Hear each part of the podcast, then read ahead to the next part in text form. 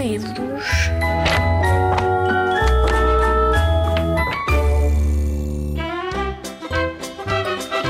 meu livro preferido é A Banda das Cavernas, porque gosto da emoção que o livro traz e é engraçado. Olá, sou o João, tenho 10 anos. O meu livro favorito, que se chama O Ano Mais Estúpido do meu irmão mais novo, que são três livros que fazem uh, uma história que é cada tem os 365 dias do ano, que são capítulos, que há um rapaz que se chama Gonzo, que tem uma família, ele é assim um bocadinho totó, que faz disparates, muito, faz muitas piadas, depois cada dia faz alguma piada e não, dá para rir.